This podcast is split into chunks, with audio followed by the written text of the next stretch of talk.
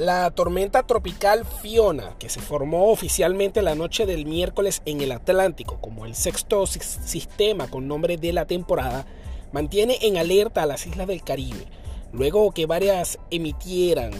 avisos de tormenta tropical. Según el boletín de este jueves a las 11 de la mañana, hora del este del Centro Nacional de Huracanes,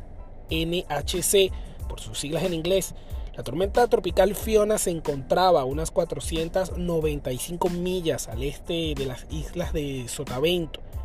Tenía vientos aproximados y sostenidos de unos 50 millas por hora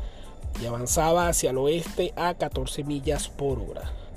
Se espera que Fiona produzca acumulaciones totales de lluvia de 4 a 6 pulgadas, con un total máximo de 10 pulgadas en la isla de Puerto Rico y un poco más en República Dominicana.